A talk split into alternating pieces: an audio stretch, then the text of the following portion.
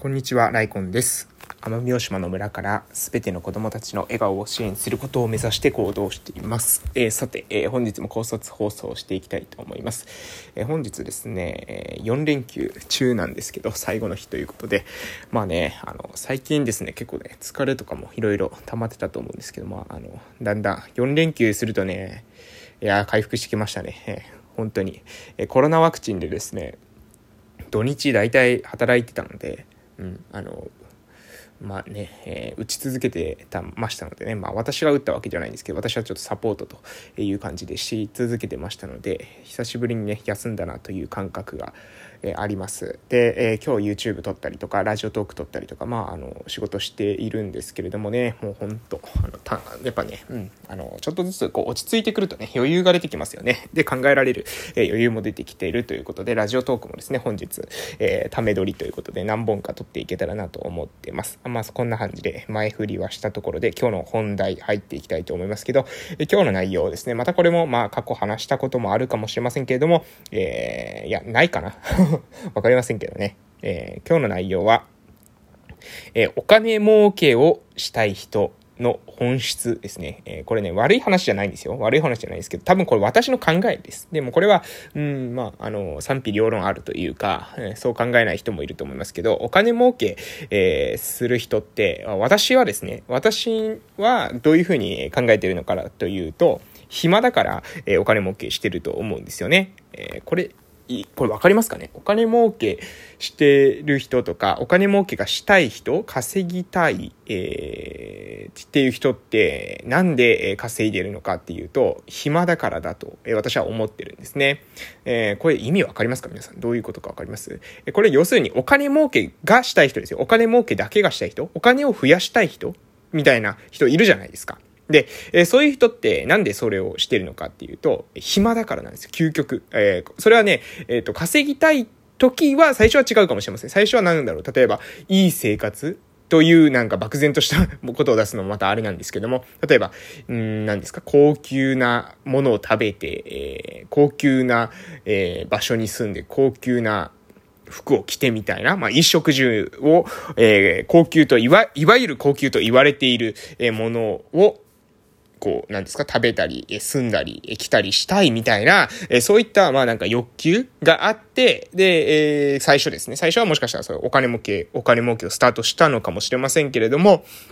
え途中からですね、このお金儲けっていうのはね、実は天井がないっていうことにね、あの、気づくんですよね。で、天井がないとどうなっていくかっていうとね、あの、稼いでも稼いでもまだ、まだ足りない、まだ足りないっていう風に、まあ、なっていくわけです。まあ、要するに塩水飲んでる、えっ、ー、と、喉が渇くってよく言いますけど、塩水飲んでる状況に近いですよね。えー、喉が渇いてるから塩水飲むんだけど、飲めば飲むほど、えー、喉が渇くと。えこういったような状況ですね。で、これ、これなんですよ。うん、これに近いことが、え起きてるんじゃないかなということですね。まあ、お金儲けしてる人って究極ですね、暇なんです。で、なんで、あの、まあ、うん、あの、稼いでるっていうことだと思うんですけど、これどういう、うん、ことなのかというと、えっ、と、私たちのね、人生って、え長いじゃないですか。長いと見るか短いと見るか、えー、わかりませんけど、まあ、いつ終わるかはわからないないんですけれども、でも、あの、明日終わるわけで、あまあ、明日終わる方もいるかもしれませんけれども、明日終わらない、えー、方もいますよね。で、それがいつ続く、いつまでここのレースっていうか、まあ人生が続くのかって、こう、なかなかわからないですよね。で、えそうすると、毎日毎日ですね、過ごし続けるのって結構暇ですよね。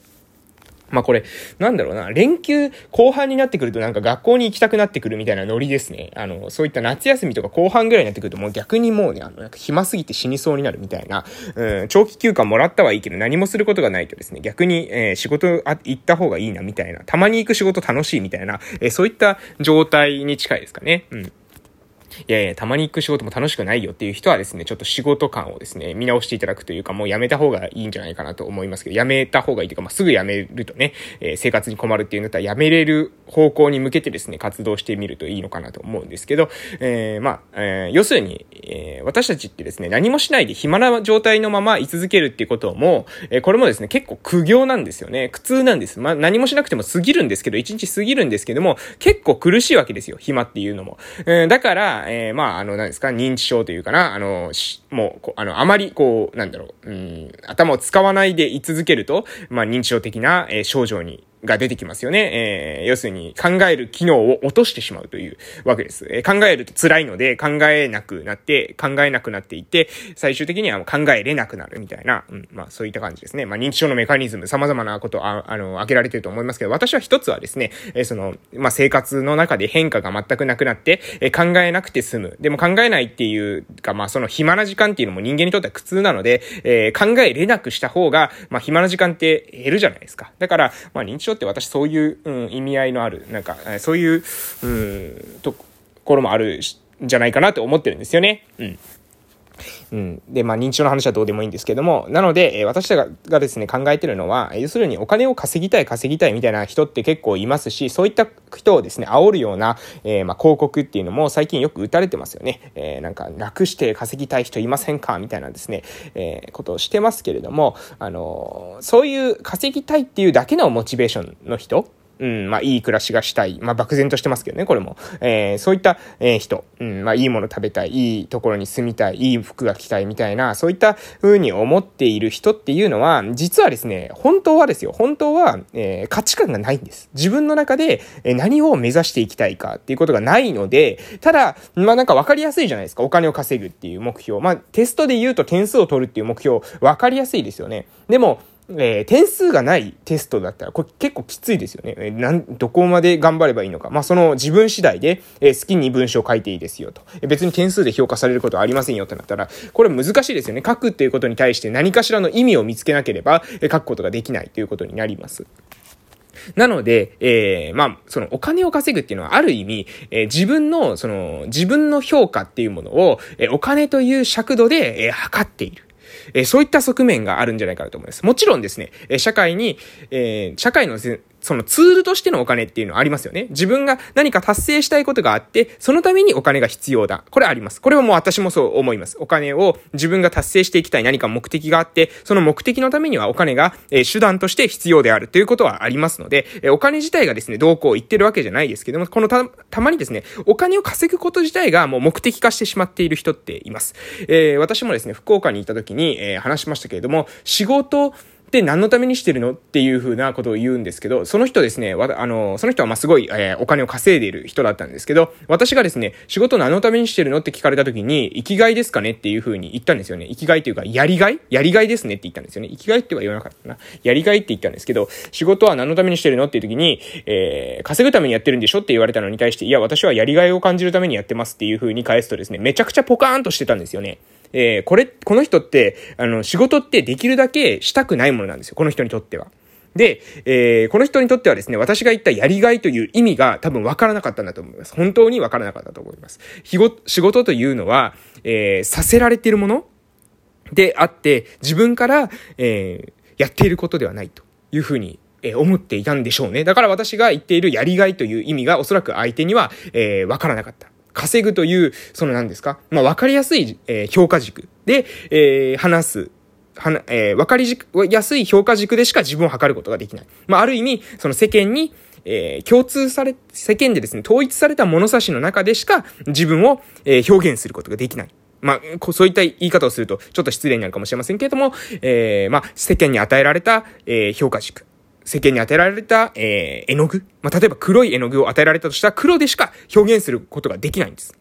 でも、私はですね、そうではなくて、自分の価値観に基づいて生きるということは、例えば自分の、えー、自分なりの絵の具、自分なりの絵の描き方っていうものが、もう自分で考えていいわけですよ。価値観に基づいて、自分で選択していってるわけです。なので、えー、世間に評価されるかされないかなんてことはどうでもいいわけです。そうじゃなくて、自分の価値観に基づいて、その自分の価値観を達成していくために、稼ぎが必要なのであれば、まあ、キャッシュフローが必要なのであれば、お金が必要なのであれば、稼げばいいし、稼ぐ方法を考えればいいし、必要でないのであれば、そこまで無理をして稼ぐ必要はないということです。でも、えー、皆さんですね、わかりやすい評価っていうのを求めるんですよ。どうしてもそうです。テストでもそうですよね。点数取れればわかりやすいじゃないですか。通知表5を取れたらわかりやすいですよね。だからみんなそれを求めるんですけども、果たしてですね、そこまでして世間と一緒の評価、求める必要があるのかなっていうのが私の個人的な考えです。そこまでしないと、えー、私たちは生きていけないないのかな？いや、生きていけないなんてことはないんですよ。それは絶対にないです。私たちは、えー、もうこの、まあ、ある意味この話を聞いてる人、日本人だと思いますけど、日本に生まれた時点でかなり恵まれてます。先人たちのおかげで、私たちは自由に生きることっていうものができるようになってます。社会保障があります。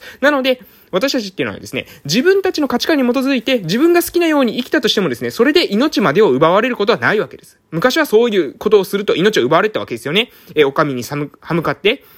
まあ、例えば、ええー、まあ、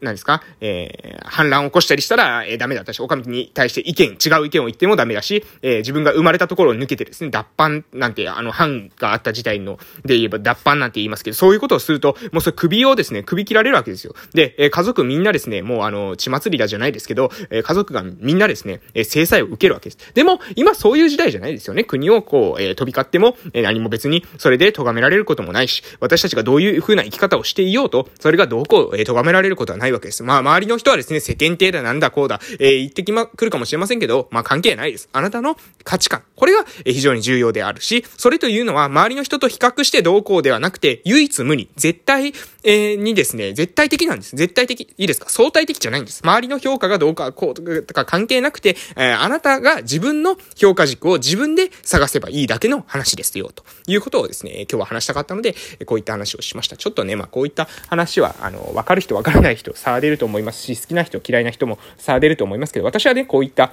まあ、話っていうのかな、えー、自分の、まあ、うん、生き方っていうか、えー、こういったことに対する話が好きなので、こういった話を結構ですね、えー、たまに盛り込んでおりますということで、